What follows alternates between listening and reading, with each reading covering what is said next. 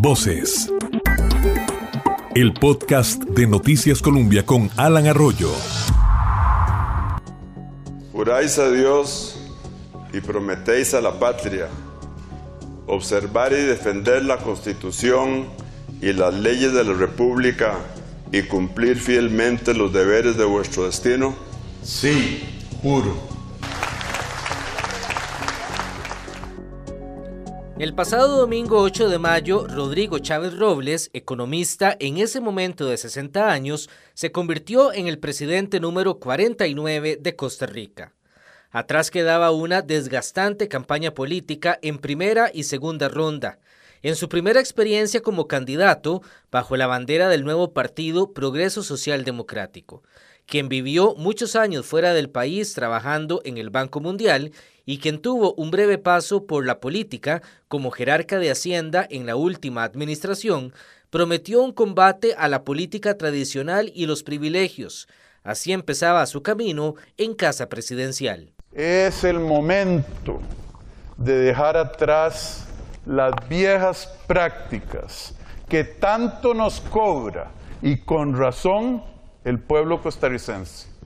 Aquí no hay distingos, diferencias entre oficialismo y oposición.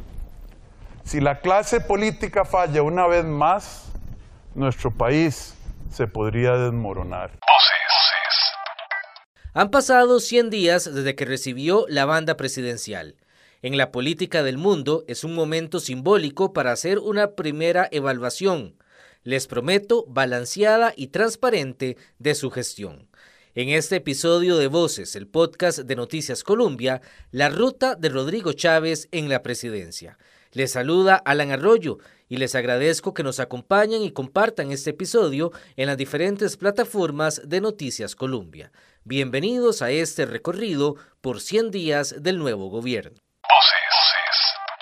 A mí me reclaman que gobierno demasiado, según alguna gente, que utilizo la Ley General de Administración Pública y nuestra Constitución Política para hacer cosas que otros no se animaron a hacer.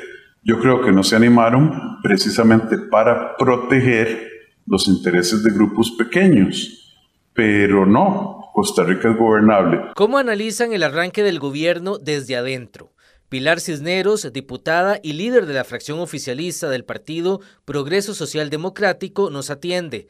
Además, según analistas, artífice de que con su voz y con su imagen, Rodrigo Chávez sea hoy el presidente del país, esto dijo a Voces de Noticias Colombia. Estoy muy contenta. Yo creo que este gobierno y sobre todo Rodrigo Chávez ha impuesto una nueva manera de, gobernar eh, con acciones concretas, apurando en la medida de lo posible el cumplimiento de las promesas de campaña, ejecutando todas las acciones que se pueden ejecutar eh, lo más rápidamente posible, explicándole a la gente eh, por qué, cuál es el efecto, qué significa, cuál va a ser el resultado. Y yo creo que eso es una de las cosas que la gente más ha valorado siento que es un presidente que gobierna conectado con el pueblo, conectado con la gente y eso es lo que al ciudadano le ha gustado más, siento yo, y por eso las opiniones eh, tan favorables en redes sociales y en general en las encuestas que se han hecho hasta el momento. La reconocida periodista define así la ruta que lleva el presente gobierno. Mire, yo creo que hay una clara decisión de mejorar la calidad de vida del ciudadano. Entonces, ¿cómo se va a reflejar eso? Bueno, con baja de precios, con facilitación de trámites, con incentivos a la gente que quiere emprender, facilitándole el camino en lugar de poniéndole obstáculos, atrayendo inversiones. Yo espero que el presidente pronto pueda anunciar eh, un, un aumento significativo en la cantidad de inversiones y esas inversiones se traducen en más empleo y ese empleo se traduce en más consumo y ese consumo se traduce en mayor reactivación económica. Por otro lado, lejos de lo que dijo el presidente Carlos Alvarado, la casa no estaba nada ordenada, por el contrario, muy desordenada y muy limitada en cuanto a presupuesto para servicios esenciales, desde el PANI 911, recursos para, para educación, para comedores escolares, para infraestructura. Entonces, la gente también tiene que darse cuenta que en, esta, en este gobierno no estamos partiendo de una cancha pareja. Yo creo que estamos partiendo de una cancha muy dispareja hacia abajo, es decir, estamos partiendo de una situación sumamente compleja y difícil desde el punto de vista del endeudamiento, desde el punto de vista del entorno internacional, que obviamente ahí nadie podía prever eso. Venimos saliendo de una pandemia con una inflación mundial no vista en las últimas tres o cuatro décadas, con un aumento de los productos alimenticios y del petróleo impresionante debido a la, a la guerra entre Rusia y Ucrania, entre otros factores. Entonces, en resumen, estamos partiendo con un gobierno que está asumiendo un país en condiciones muy difíciles, interna y externamente, y aún así se ha logrado avanzar desde mi punto de vista en aspectos sumamente importantes para la población y tengo toda la esperanza de que mes a mes la gente pueda ir viendo los beneficios en su vida real. Pilar Cisneros también reconoció la necesidad de que el pueblo vea y sienta los resultados. Pero es que el hecho de que no se vean los resultados no es una deficiencia o un error del gobierno. Eso es parte de la estructura eh, burocrática, organizativa que tenemos en el país donde las cosas no tienen un efecto inmediato. Hay que seguir una ruta legal, hay que seguir una ruta de procedimientos y todo eso hace que el proceso sea más lento. Pero a mí eso no me preocupa en lo más mínimo. A mí me parece que lo importante es que se tome la ruta correcta. Vamos a llegar a la meta. ¿Cuándo? Cuando la situación legal y procesal del país lo permita. O sea, lo importante es que ya se inició el camino y que hacia ahí vamos. Entonces, eh, eso me alegra mucho porque yo sé que la gente va a ir viendo los resultados, no hoy, tal vez mañana, tal vez dentro de un mes o dos, pero lo importante es que los resultados van a llegar y se van a ver y se van a sentir. Noticias Colombia también conversó a finales del mes de julio con la ministra de Presidencia Natalia Díaz en la primera y casi única entrevista que ha brindado durante su gestión y se mostró satisfecha con el arranque del gobierno. En esa conversación así definió la ruta del presidente Rodrigo Chávez y su gestión. Sí, es dejar a la gente trabajar, creo que eso es evidente. Es un estilo de gobierno completamente diferente a muchos anteriores porque hay claridad, hay dirección, hay realmente una visión de parte de un presidente y su equipo de trabajo que además lo está haciendo a nivel de trabajo conjunto, que eso es muy importante, con una disciplina estratégica clave. Yo pienso que eso también nos, nos diferencia también de otras administraciones. Estamos haciendo todo lo que está a nuestro alcance por dar lo mejor de nosotros. Eso se lo puedo garantizar, Alan. También respondió la pregunta de cómo es el estilo del presidente y su relación con el gabinete. Bueno, me siento muy cómoda trabajando con él. De lo contrario, jamás le hubiera dado mi apoyo. En el pasado mes de febrero yo creo en él. Creo que es la mejor persona que pudimos haber elegido para dirigir las riendas del país. Es un liderazgo que para mí pues realmente me demuestra que es pues muy directo en su forma de ser, ¿verdad? Y eso para mí también es importante, es muy ejecutivo, se lo digo por las reuniones que constantemente tenemos, son reuniones muy cortas, al grano, como se dice popularmente, siempre rindiendo cuentas con todos los ministros, nos pone plazos, nos dicen, ustedes tienen que tener esto listo para esta fecha y me traen esa ruta. Y yo pienso que eso es muy bueno, porque realmente si uno no trabaja de esa manera, dando seguimiento a los temas, pues se va pasando los meses y el tiempo vuela, y sobre todo en la administración pública, donde el día a día tiende a absorber, ¿verdad?, la labor de uno y si uno no se sale de ahí empieza a cumplir esos plazos y también teniendo una visión estratégica como la que tiene el señor presidente, pues difícilmente podríamos cumplir lo que él nos establece y yo creo que es una persona con la que trabajo muy bien, me siento sumamente cómoda y pienso que también el equipo, hemos tenido también un equipo de trabajo muy completamente identificado con la visión. Esos fueron parte de los temas en los que se conversaron para la selección del gabinete creo que vamos muy bien, ¿verdad? Siempre pueden haber cosas que mejorar, pero de lo contrario yo pienso que, que realmente ha sido una experiencia única y que vamos por buen camino, Alan. Natalia Díaz, la ministra de Presidencia, defendió el manejo de la agenda del Congreso en los primeros tres meses y rechazó también que el gobierno busque dejar de lado a la Asamblea Legislativa y pretenda gobernar por decreto. Al contrario, prometió diálogo con las diferentes fracciones representadas en la Asamblea Legislativa. En este episodio de Voces, el podcast de Noticias Colombia, analizamos los 100 días del presidente Rodrigo Chávez, que es apenas un 7% de los 1.460 días del mandato presidencial en Costa Rica. Tendremos una variedad de analistas en el espacio conversando con nosotros para este análisis balanceado como les prometía. Pero comencemos primero por qué 100 días. Lo comentamos con el politólogo Claudio Alpizar. Bienvenido a Voces de Noticias Colombia. No, muchas gracias a ustedes por considerar que pueda ser interesante mi opinión o mi conocimiento sobre algún tema. Don Claudio, en la parte histórica, ¿por qué 100 días? ¿Cómo surge esta idea de, evaluar a un gobierno eh, en 100 días? Sí, es una historia larga. La primera vez que se habló de 100 días fue eh, posterior a la Revolución Francesa, cuando Napoleón ha tomado el poder. Eh, Napoleón eh, era un tipo muy autoritario. Sí, ayuda a que desaparezcan los reyes, pero él se autodefine como el emperador, entonces prácticamente seguía siendo muy autoritario y lo envían, le quitan el poder y lo envían a la isla Santa Elena totalmente erradicado del poder y de su patria Ahí está en la isla, perdón, en la isla Elba, ahí está durante un tiempo.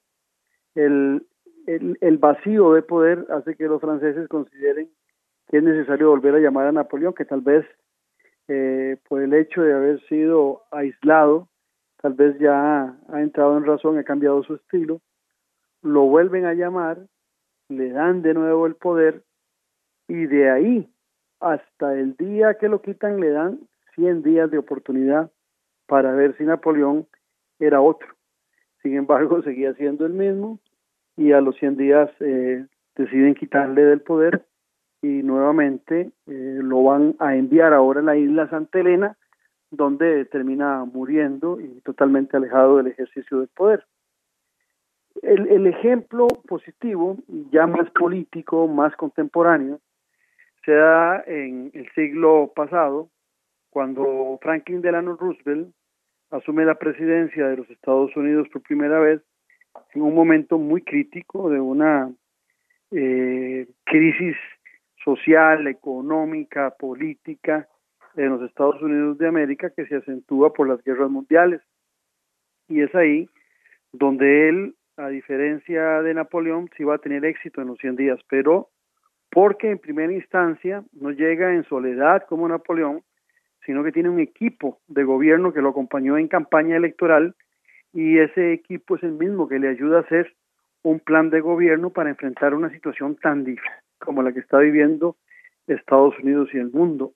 Esa sería la agenda de su gobierno que él implementa, que él logra convencer eh, en una muy buena relación que tiene desde el primer día con el Parlamento de los Estados Unidos, con el Congreso, y esa agenda fue muy reconocida y llamada el New Deal. Y el éxito es tal que eh, Franklin Delano Roosevelt es el único presidente de los Estados Unidos que ha gobernado Estados Unidos ganando cuatro procesos electorales eh, continuos.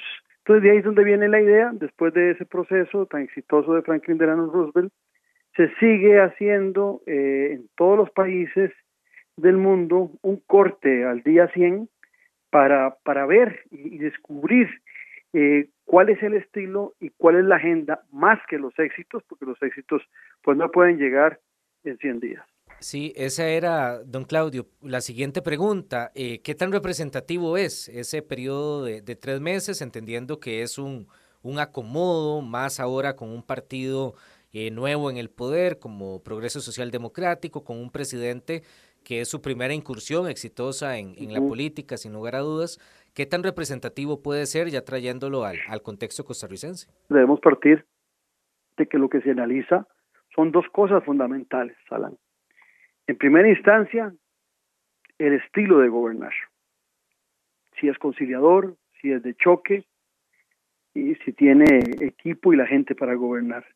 Y el segundo tema es la agenda. qué tema nos ha planteado como importantes, que van a ser determinantes en lo que se supone va a ser el restante tiempo de gobierno, porque hay una curiosidad que siempre va a, darse en nuestro país. En nuestro país el presidente asume el poder el 8 de mayo siempre y siempre va a cumplir los 100 días el 15 de agosto, el Día de la Madre. yo entre broma y serio siempre digo que puede ser un desmadre de gobierno, eh, puede ser la madre de todos los gobiernos o pudiera ser también eh, para muchos eh, aquella expresión tan popular que decimos con mucha frecuencia, qué madre de gobierno. Entonces, dependerá en mucho de, de esa agenda y de ese estilo de gobierno esta primera evaluación que hacemos los que analizamos la política. Y ya para entrar en el análisis, don Claudio, ¿cómo percibe al nuevo gobierno? Yo creo que el, mayor éxito que ha tenido el gobierno eh, actual es que ha logrado mercadear en estos 100 días eh, los temas de campaña que fueron muy generales, pero que fueron sus bastiones. Entonces los ha puesto de nuevo en el tapete, muy en forma muy general, pero que hacen percibir al presidente Rodrigo Chávez como muy comprometido con esa agenda de campaña. Pero también es cierto que las agendas de campaña siempre son muy livianas, son mucho de eslogan, mucho de mercadeo eh, y poco de, estructuración y de fondo. Creo que aquí en estos 100 días eh, el presidente ha demostrado un estilo bastante vertical, eh, por no decir autoritario, porque todavía eso no lo podríamos decir, pero sí es bastante vertical. No llegó con gabinete propio, llegó con un partido que, que fue un partido que se le prestó franquicia, que él ni conocía, y entonces ese partido que era muy novel no le nutrió de equipo de gobierno, entonces él tuvo que agenciárselas para buscar equipo de gobierno, pero la mayoría del equipo de gobierno que ha logrado es gente eh, que él contrató, porque lo que hizo fue contratar gente de acuerdo a su currículum y no tiene un conocimiento vasto de ellos, no se interrelacionaron antes de llegar al gobierno, diferente a Roosevelt, ellos no conocían el proyecto con que iba a llegar con el plan de gobierno del presidente, diferente al caso de Roosevelt que le comentaba, y entonces eh, a la fecha lo que se ve es una, un estilo muy vertical con sus ministros, inclusive lo vemos en las conferencias de prensa, donde él da el micrófono, corta cuando tiene que cortar, los corrige cuando tiene que corregirlos, lo cual en muchas ocasiones los pone en evidencia a ellos, ¿verdad? Lo cual tampoco es apropiado. Y entonces veremos cuánto tiempo puede durar ese estilo. Y el plan, pues estamos todavía a la espera de un plan concreto. Inclusive, vea que recientemente, posterior a una reunión que tuvo con el presidente del Parlamento, con Rodrigo Arias, él dijo que él iba a presentar su plan de acción en, en el área económica. Algo que realmente sorprende, que a 100 días, después de 100 días, el economista, el doctor en economía, y como se vendió en campaña, el que conoce a plenitud cómo sacar a los países, como decía su gente, de crisis económicas, porque si no lo vendieron, al presidente como candidato, a la fecha no ha presentado el que se supone para muchos debió haber sido el plan más elemental para él por su conocimiento, que era el plan de acción en el área económica.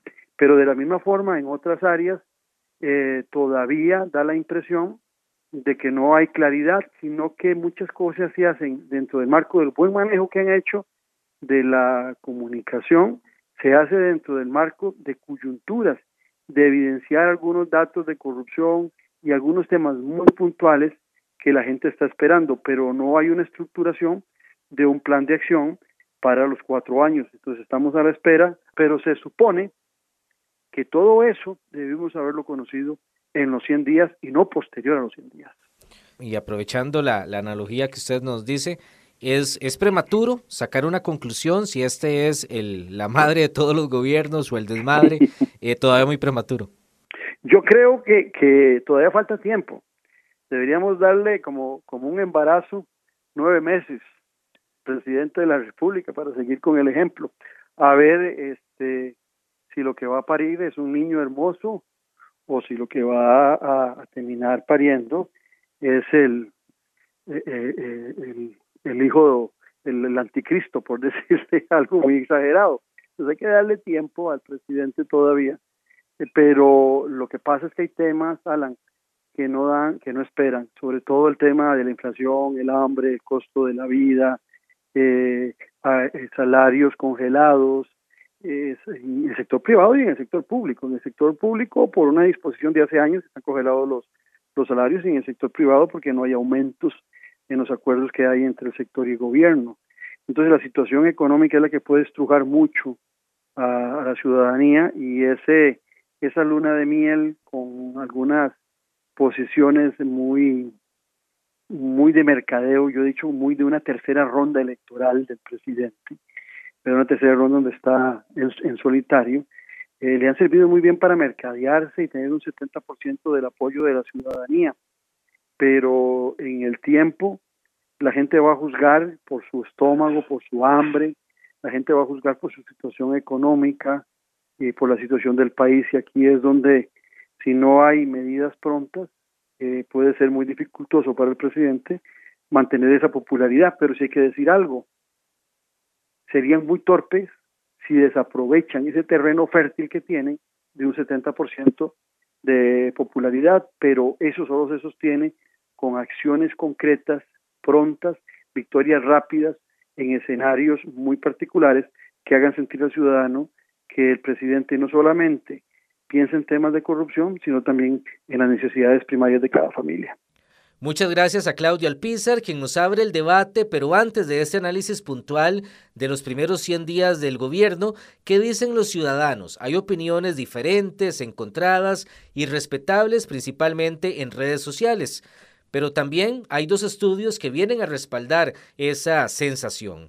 En la encuesta del Centro de Investigación del Observatorio de Desarrollo de la Universidad de Costa Rica, realizada en julio y que se publicó el pasado 3 de agosto, el 70%, es decir, 7 de cada 10, perciben el trabajo del presidente como bueno y muy bueno. El analista Carlos Murillo destaca las características que la población le ve al liderazgo y a la figura de Rodrigo Chávez. Mire, que él, es humilde, más del 50% consideran que es una persona humilde. Eh, un porcentaje mucho más alto indica que tiene capacidad para tomar decisiones firmes y eh, ejecutar esas, esas decisiones pero sobre todo que sabe entender lo que necesita la, gente, con ese liderazgo que más del 80% consideran que es un líder que puede llevar a este gobierno por un buen nivel.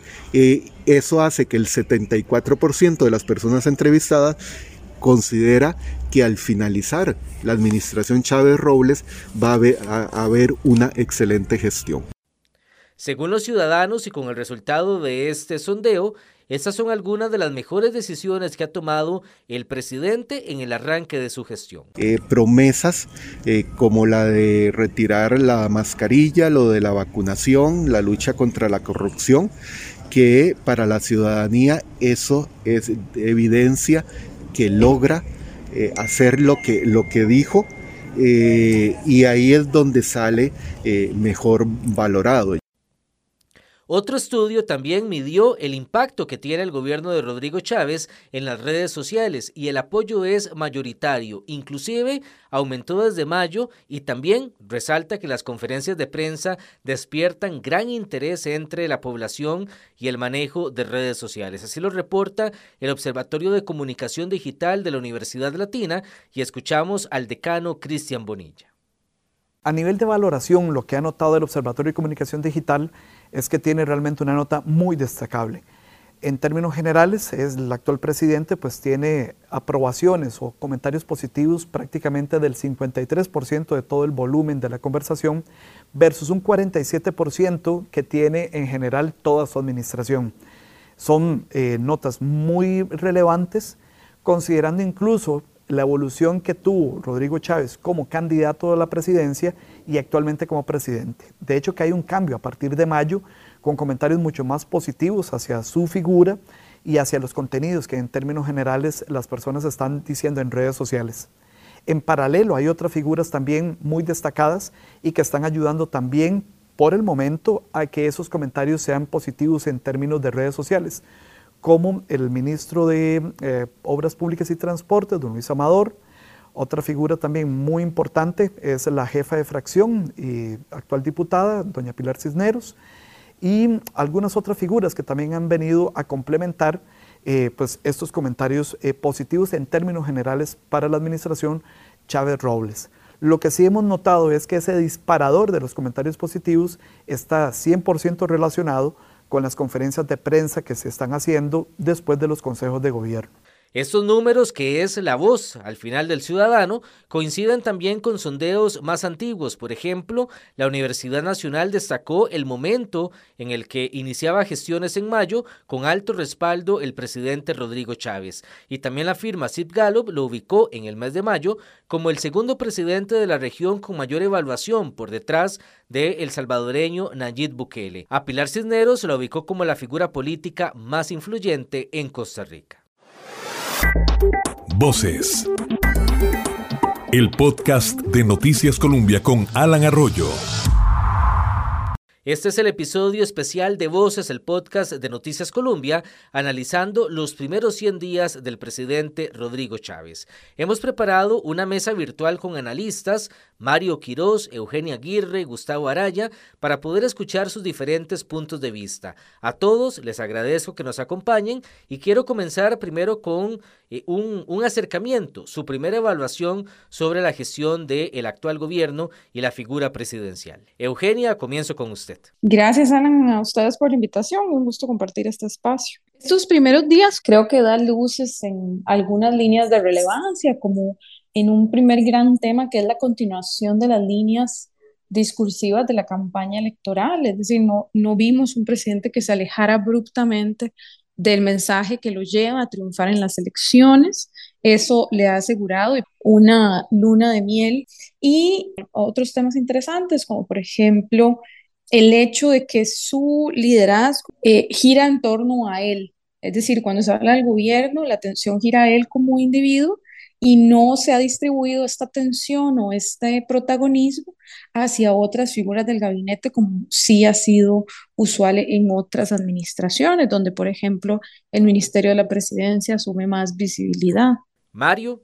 Hola, gracias Alan a ustedes en, en Colombia y a las órdenes. Pues sí, ha pasado rápido el tiempo y llegamos ya a ese simbólico número eh, de los 100 días que, que casi que es como un plazo fatal para todas las administraciones, pero curiosamente en esta, Alan, yo diría que el presidente, o el país, mejor dicho, ha gozado de una eh, relativa calma, han sido 100 días eh, diría yo, tranquilos, que la población en general ha sentido tranquilidad, el presidente eh, va gozando de, de buena popularidad y, y, a la mayoría de la gente eh, le está gustando tanto su estilo como las acciones que, que, que ha tomado hasta ahora. Yo creo que lo más positivo es que se han empezado a hacer cosas que tal vez pueden parecer sencillas. Alguna gente, como me ha dicho, son pequeñas, pero que al final de cuentas eran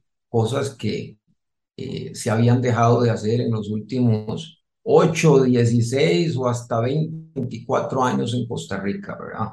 Por otro lado, creo que efectivamente el presidente ha marcado un estilo de liderazgo bastante ejecutivo, alejado de lo tradicional en la política, y eso a la gente le está gustando. Entonces, sí, si algo pueden parecer pequeñas pueden parecer eh, poca cosa alguna gente. Y eso lo que tiene que demostrar es que la barra la teníamos tan baja. Gustavo Araya. Es, es un gobierno que entró con muy buenos puntos en muchos elementos y un gobierno que ha tenido falencias mm, estructurales muy importantes en otros. Entonces, digamos que es un pronóstico reservado. Eh, no podría uno decir a salir a aplaudir al gobierno completamente, tampoco podría eh, criticar al gobierno eh, de manera tal que señale que no haya habido un solo punto importante de manera positiva. Sí, y, y, es que estamos pareciera en ese punto, don Gustavo, algunos que aplauden todo y otros que critican todo, ¿verdad? Entonces, este ejercicio creo que nos permite visualizar esto que usted nos, nos plantea, ese balance. Si podemos destacar, don Gustavo, eh, puntos fuertes, altos del gobierno, ¿cuáles, ¿cuáles podrían ser?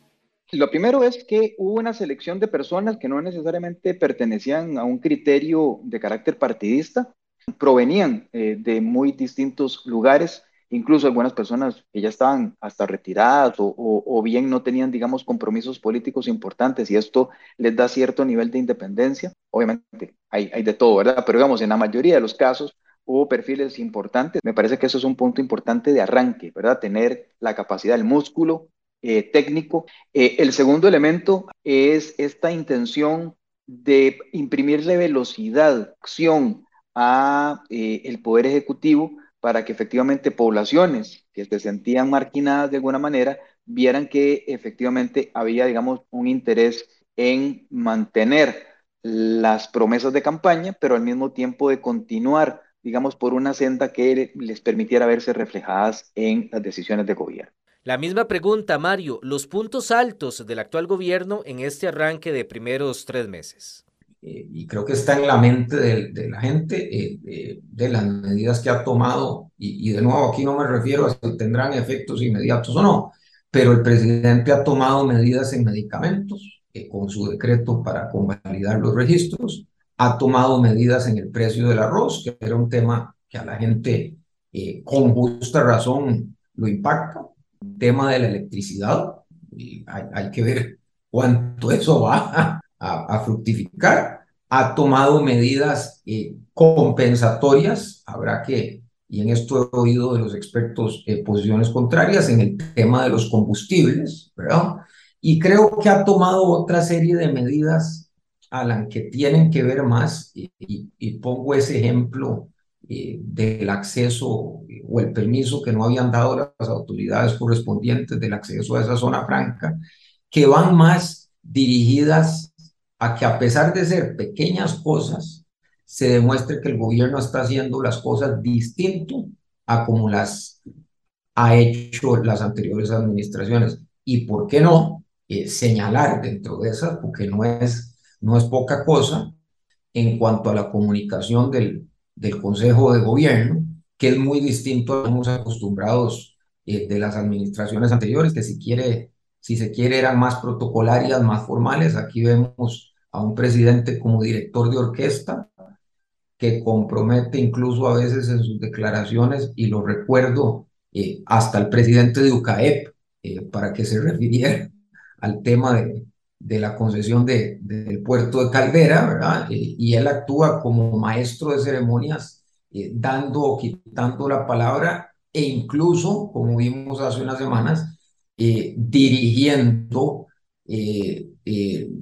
hasta dónde quiere que lleguen a dar declaraciones sus ministros. Y lo recuerdo con la ministra de Salud cuando empezó a, a señalar a, a un colega de ustedes de la prensa y él eh, pues dirigió, digamos, la conversación por donde quería que se fuera. Entonces, eh, sí hay que reconocerle que en la comunicación sí marca un estilo también distinto. Eugenia Aguirre, los puntos altos del gobierno. Considero que esa popularidad que se mantiene alta del señor presidente se relaciona estrictamente con la que hablábamos hace unos minutos, que era la continuidad de las líneas narrativas y discursivas de la campaña.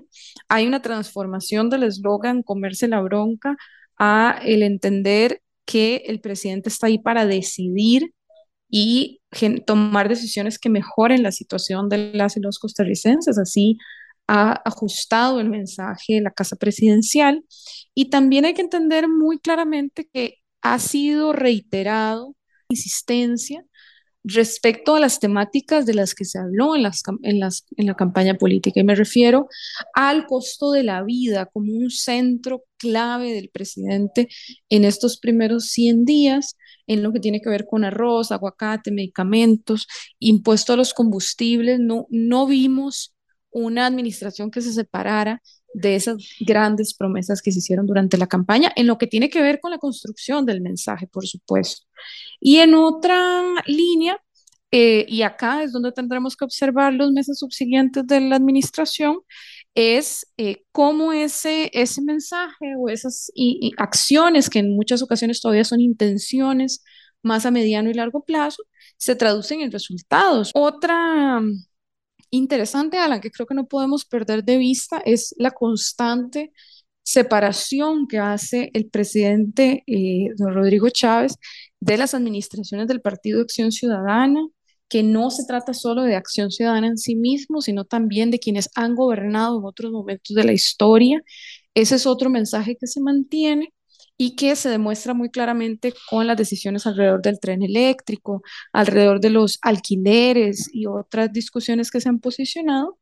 Y una gran otra gran línea que tiene que ver con em, las discusiones sobre la situación del Estado costarricense, ya de la parte administrativa, y las propuestas que se han generado respecto a la reforma administrativa del Estado em, en pro de su reducción. Eugenia, también debemos prestar atención al manejo del presidente Chávez en las giras. Han sido eh, pocas, pero sí muy, muy simbólicas en el arranque.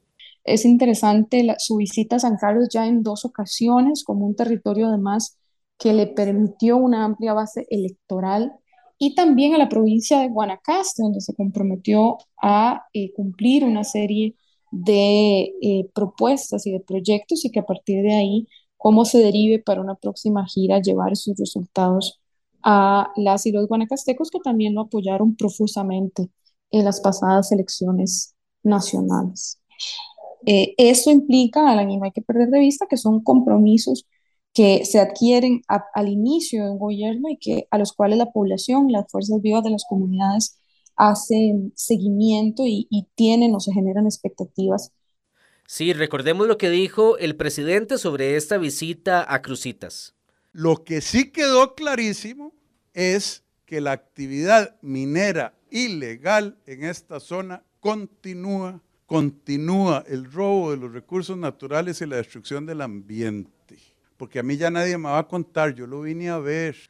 Y también el compromiso que el presidente tomó en Guanacaste durante las actividades del 25 de julio. Yo le doy la cara, no quiero intermediarios. En los gobiernos anteriores había gente encargada de ser el intermediario entre Casa Presidencial y Guanacaste. No, ese trabajo es mío. Y en cuatro meses vengo en cuatro meses vengo y les voy a decir, esto ya lo hicimos, esto lo estamos haciendo y lo vamos a terminar para esta fecha, esto no hemos podido empezar por A, B, C, razones concretas, no uno. Si bien uno de los puntos altos es la sensación con la que se van tomando las, las medidas, la rapidez del actual gobierno, sé que Gustavo quiere puntualizar en los riesgos que eso podría tener de fondo y también contradicciones que se podrían generar inclusive dentro del mismo gabinete. Esa inmediatez que se, que se hace en la toma de decisiones no necesariamente garantiza la mejor calidad de la toma de decisiones. Uno ve que hay muy buenas intenciones en tomar decisiones muy rápidamente, pero en contra o no necesariamente tomando en cuenta la calidad de esas decisiones. Hoy lo vemos con el caso de, de la revisión técnica vehicular, en donde el ministro trata de saltarse los procedimientos al parecer y renuncia una de las personas miembros del COSEBI porque, vamos a ver, en esa inmediatez no se están cuidando los principios de legalidad y no se están cuidando los principios de, transparencia y responsabilidad que se hacen desde la ministra. Aprovechemos para evaluar el gabinete nombrado según el gobierno luego de un arduo proceso de evaluación eh, prevaleciendo los atestados y no la procedencia o la carrera política. Eugenia Aguirre, ¿qué le ha parecido el equipo del presidente en este arranque de gobierno? Primera es la salida de varias personas en el rol de los viceministerios. Eso sin duda es interesante, puesto que los primeros, las primeras rotaciones o las primeras noticias sobre rotación de gabinete que siempre prestamos atención es a las relacionadas con los jerarcas y jerarcas máximos, que son ministros y ministras, es de interés valorar si el presidente Chávez va a proceder él mismo a hacer alguna evaluación que le provoque generar cambios en esos gabinetes, ¿verdad? Él ha hablado de un estilo meritocrático, de un estilo de resultados que de no cumplirse, pues provocará cambios. Habrá que ver si en este primer año o posterior a estos primeros meses de gobierno habrán decisiones en esa línea sin embargo, a la fecha han destacado y, eh, muchísimo el Ministerio de Obras Públicas y Transportes, la ministra de Salud, en lo que tiene que ver con agenda legislativa, doña Natalia Díaz y doña Laura Fernández, y por supuesto el canciller de la República, que ha acompañado al presidente a las giras internacionales que ha hecho Gustavo, también su opinión sobre el equipo del presidente Chávez. Tiene altos y bajos. Uno de los altos es el ministro de Economía. Ha resultado ser un, operador político idóneo para, para, la administración. Me parece que el otro gran eh, pivote que tiene la administración, que tiene un bajo perfil, pero que sin embargo está ahí detrás, es don Estefan Brunner, el vicepresidente de la República. Seguirá y, va, y va, a seguirlo siendo la ministra de Planificación, que tiene una tarea de, de conjuntar el, el, el, programa completo de gobierno, el programa del Plan Nacional de Desarrollo y demás, y poderlo sacarlo adelante. Eh, y han habido bajas, ¿verdad? Y ha habido actuaciones un poco más, digamos, no tan brillantes o no tan, no tan lucidas, como la de la ministra de, Salud, como el ministro de Obras Públicas y Transportes, eh, y como la ministra de Trabajo, que me parece que de nuevo, eh, con un tema tan importante como el de reactivación económica y empleo, no ha logrado por, no, tener un perfil mayor. Doña Natalia Díaz Quintana creo que tiene una de las posiciones más incómodas, difíciles y probablemente más retadoras que existan en este momento, eh, pero también hubo un llamado del propio Rodrigo Arias Sánchez, ¿verdad?, el primero de mayo, indicándole al gobierno que le diera la capacidad suficiente. Don Rodrigo sabía que la Asamblea Legislativa era el espacio idóneo para esos tres meses, que una ministra de la presidencia fortalecida por la propia administración era importante, no se dio ninguna de las dos situaciones, pero bueno, doña Natalia no quiere decir que no pueda tener un espacio mayor eh, en, el, en los próximos tres o, cuatro meses. Es una de esas figuras neutras, ¿verdad? Uno no podría decir que lo ha hecho mal, lo ha hecho bien, porque le ha tocado una, una labor eh, efectivamente titánica muy difícil. Sí. y finalmente, don Gustavo, con los nombres que usted ha mencionado, no porque sean más mediáticos, no porque hayan estado ante el ojo público, inclusive llevándose el, el, aplauso de muchos ciudadanos, no necesariamente es que están haciendo el mejor trabajo en gobierno. Así es, por eso le decía, hay, hay quienes no han estado tan mediáticamente, como por ejemplo el ministro de, de Economía, que ha ido bastante mejor, hay, hay, otra que ha estado mucho más en el ojo mediático, como ha estado la ministra de Salud, no le ha ido tan bien, Mario, ¿qué opinas sobre el equipo y el trabajo del gabinete? Yo creo que hay dos temas que sí tiene que trabajar el Ejecutivo. Uno es ese, conformación de equipo, que se ve que hay gente con muy buenas intenciones, no obstante no trabajando como equipo. Hemos tenido discrepancias eh, muy evidentes entre lo que dice el Ministerio de Salud y lo que dice la Caja, por ejemplo, en cuanto a la obligatoriedad de la vacuna. Sí se nota que hay ahí alguna alguna labor que hacer de integración y de coordinación que, que, yo creo que también tendría que ver mucho sobre si el ministro de la presidencia lo que se está dedicando es hacer un enlace legislativo o si se está dedicando a coordinar la labor eh, del gabinete o si bien esa labor de gabinete, que es lo que a mí me parece que estamos viendo hasta el momento, la está realizando el presidente directamente muy marcado por su personalidad y no hay, digamos, colchones de contención para lo bueno y para lo malo. Y la otra deuda que tiene que ver con lo del equipo es que si bien eh, hemos visto acciones concretas, estos parecerían ser, pero no parecen ser parte de un plan muy estructurado a mediano y largo plazo que pueda dar cohesión también a ese mismo equipo para trabajar. Ahora vamos a abordar con ustedes, analistas, los puntos de mejora o pendientes, siendo claros, y creo que han sido ustedes también enfáticos, son apenas 100 días, es para evaluar estilos y rutas y es poco tiempo para resultados mucho más concretos, pero podemos hacer esa evaluación y comienzo con don Gustavo. Wow, veo varios, ¿verdad? El, el, reto más grande probablemente es la reactivación económica, sobre los cuales no ha habido nada en estos tres meses. Eh, sin duda alguna, el tema de creación de empleo es fundamental para esta administración. Eh, el, costo de la vida es, una parte, ¿verdad? Que me alcance el dinero es una parte, pero bueno, tener dinero para que me alcance es la, otra gran parte. Y efectivamente creo que el tema del empleo es el gran reto de esta administración en términos generales, pero ese reto viene aparejado también o viene de la mano con otros retos importantes. El primero de ellos en la educación. El apagón educativo no solamente tiene que ver con, con conectividad, eh, no solamente tiene que ver con las pruebas paro, es un tema de carácter estructural mucho más complejo y me parece que, la, que, el, que el gobierno haya asumido este, esta, esta situación y, por ejemplo, no esté más presente en la comisión especial legislativa que se estableció para este caso, eh, es un, es un indicador de cómo podría el gobierno tener un reto importante ahí entre manos. Eh, dejar de hablar de muchísimos temas, el que mucho abarca poco aprieta, podría ser el gran reto de esta administración. Uno, empleo, dos, educación, y con eso estaríamos proyectándonos a un país de aquí a 10, 20, 30 años. Eugenia, los puntos bajos.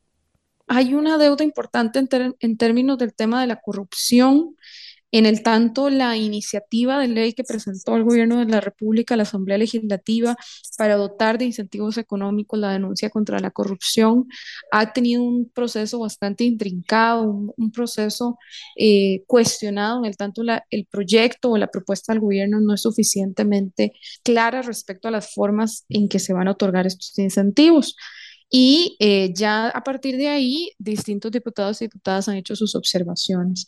Creo que hay una alerta también en lo que tiene que ver con la relación eh, con la Asamblea Legislativa, en el tanto, eh, bueno, conocimos conocemos de la situación alrededor de la discusión de los eurobonos, que lo ponen en una posición donde es muy sencillo plantearse la, em, la discusión dura o fuerte entre estos dos poderes de la República.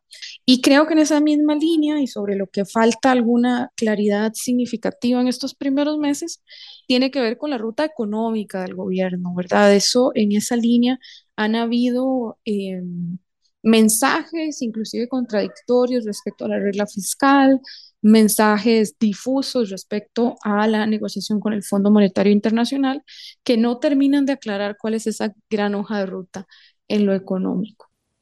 Mario, esas deudas, si lo podemos llamar así, que tiene el gobierno eh, en el arranque de, la gestión.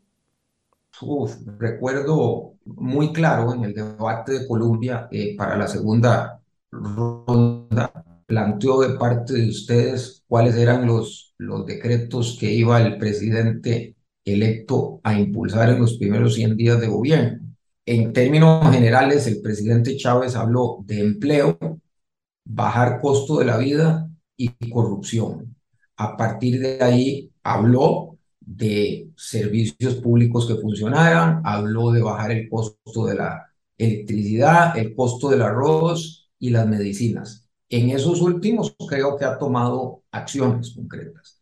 Creo que la gran deuda todavía es eh, la generación de empleo. Todavía no, no vemos una política de reactivación económica o un plan de reactivación económica y generación de empleo coherente, claro, que nos diga por dónde va la ruta. Y creo que ahí está todavía mi, mi gran duda y, y deuda para agregar al análisis en el trabajo previo para preparar este podcast, y no lo puedo dejar de lado, Ustedes puntualizaban también otros temas, por ejemplo, recuerdo a Gustavo, tocaba el estilo de liderazgo del presidente y el manejo también de la prensa por parte del gobierno. Eh, Alan, eso es importantísimo porque en el balance ahí es donde empiezan, digamos, al criterio político, ¿verdad? Es donde uno empieza a notar que efectivamente, por un lado, como bien lo señalas, hay una intención, digamos, de prescindir de alguna manera de ciertos medios de comunicación, con algunos acentos, en algunos medios a los que efectivamente les ha sido, digamos, mucho más duro en la política pública, tratando incluso de afectarles, y esto es notorio, eh, mientras que beneficia a otros medios. Pero sí que hay una intención del gobierno, digamos, de saltarse la barda de los medios de comunicación eh, y tener una comunicación mucho más directa con la ciudadanía. Esto, digamos, si bien es cierto, es, es, un tema importante, es un tema positivo, eh, el problema es que no se puede hacer una cosa en detrimento de la otra de manera negativa. Yo puedo prescindir de los medios de comunicación tradicionales, pero no por eso tengo que afectar a los medios tradicionales. Yo puedo, por ejemplo, tratar de tener una comunicación más directa con la ciudadanía, pero no por ello tengo que insultar a los medios de comunicación y al, y al sector periodístico. Entonces me parece que es ahí donde no se ha sabido por parte del gobierno tener un balance adecuado respecto de prioridades que no significa detrimento o ataques a otros sectores. Entendemos que la prensa ha sido todo un tema en este arranque, inclusive desde la campaña electoral. Debe existir autocrítica y evaluaciones también de la forma de trabajo de cada medio de comunicación a lo interno. Sin embargo, podemos decir que la diversidad de enfoques y estilos es parte de esa gran garantía que permite la libertad de prensa aquí en el país. También Gustavo ha puntualizado sobre la relación que ha tenido el presidente Chávez directamente con los otros poderes del Estado. Como, te decía, creo que un punto importante es que el gobierno no entró aprovechando el eh, momento que tenía para un establecimiento de relaciones mucho más estructurales, mucho más fuertes con la Asamblea Legislativa y ese desaprovechamiento le pasó la factura con, digamos, un poder ejecutivo que nunca pudo, si bien es cierto, tuvo control de la agenda, pero nunca tuvo control de la situación. Eh, la Asamblea Legislativa se desperdició, eh, las comisiones legislativas se desperdiciaron, eh, perdimos tiempo, ¿verdad?, valiosísimo de la toma de decisiones que se hace desde el punto de vista estructural en la Asamblea Legislativa, eh, porque esto tiene un balance que es eh, lógico, ¿verdad? si uno empieza a gobernar por decreto, los decretos no tienen la misma fortaleza que lo que, lo que tienen los proyectos de ley y las leyes una vez constituidas. Entonces, me parece que eso es un tema que va a pasar la factura tarde que temprano. Y el otro tema, Alan, también en el balance, digamos, de, mm, de pesos y contrapesos en democracia, me parece que el gobierno, en la figura de don Rodrigo, que está bien que tenga esta, este carácter un poco más fuerte, un poco más decidido y demás, pero se le va la mano de nuevo, ¿verdad? Es, es el justo balance entre, entre qué tanto puedo hacerlo que no lastime la institucionalidad y en el caso, por ejemplo, del Poder Judicial quedó clarísimo que si bien es cierto, tenía reclamos que hacerle y son absolutamente válidos, eso no, no, no, hay, no hay donde perderse, pero lo cierto del caso es que no se vale que yo haga la crítica como gobernante si no tengo eh, a la mano un proyecto de ley que busque cambiar o el establecer un, un, vínculo mucho más fuerte con el Poder Judicial para señalarle, bueno, vea, me parece que ustedes están cometiendo estos errores. ¿En qué trabajamos de manera conjunta para pasar proyectos de ley por la Asamblea Legislativa o cómo puedo yo mejorar ese ejercicio que usted está haciendo. Quedarse en la sola crítica daña la institucionalidad, no demostrar procesos de conducción política y el establecimiento de una estrategia de fortalecimiento de la institucionalidad, me parece que ha sido el gran error eh, en ese sentido. Y en esta misma línea, Mario quiere puntualizar sobre esa relación con el, con el Congreso, que va más allá también eh, del rol que ha mantenido la oposición en este eh, arranque desde mayo no es tema pequeño, eh, que hayan sido 100 días donde la oposición ha, estado ausente.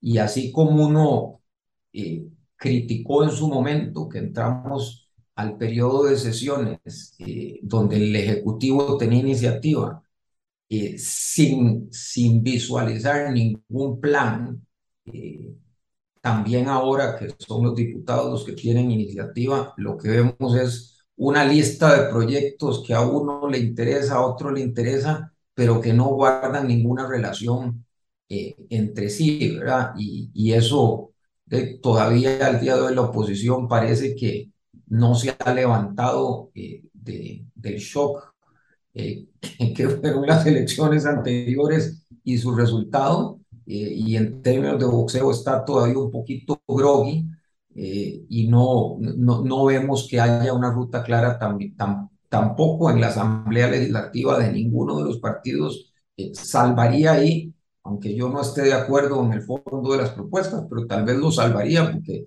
sí para mí es el único partido que se comporta como partido, que es el Frente Amplio. Ahí sí se ve que, que tienen un plan claro de por dónde quieren ellos mover su agenda legislativa, eh, pero salvo el Frente Amplio, no, no veo del resto en ninguna ruta eh, clara, a veces más que para oponerse por oponerse. Y eso le beneficia al presidente y ha facilitado quizá el trabajo en 100 días. Claro, eso, eso creo que ha dejado la cancha eh, sola al presidente y además, eh, como, como el estilo de oposición tiende a ser muy tradicional y el presidente no es tradicional y a la gente le está gustando, es como como un efecto contrario al que la oposición eh, quisiera eh, tener y más bien le abona, le abona más al apoyo y popularidad del presidente. Muchas gracias a los analistas por estos puntos de vista y opiniones en Voces, el podcast de Noticias Colombia, analizando estos primeros 100 días del presidente Rodrigo Chávez. Vamos para adelante, estamos trabajando muy duro, hemos tomado decisiones fuertes y yo creo que todo para el beneficio del pueblo de este país, que lo merece. Pasaron 100 días, quedan 1.360 más con el presidente Rodrigo Chávez, como el país lo decidió de manera democrática en las urnas en el mes de abril y también en el mes de febrero. Todos queremos la mejor Costa Rica y esperamos que así sea. La ciudadanía lo exige desesperadamente después de varias desilusiones. Los desafíos del país y del mundo también son muy fuertes y requieren de una respuesta contundente de esta clase política. Gracias por su compañía en Voces, el podcast de Noticias Colombia. Los invitamos a compartir este episodio también para que pueda crecer esta comunidad y abordar más temas a profundidad aquí en las diferentes plataformas de Noticias Colombia. En la edición, Juan Carlos Ugalde les acompañó Alan Arroyo. Hasta el próximo episodio. Hasta la próxima semana. Voces. El podcast de Noticias Colombia con Alan Arroyo.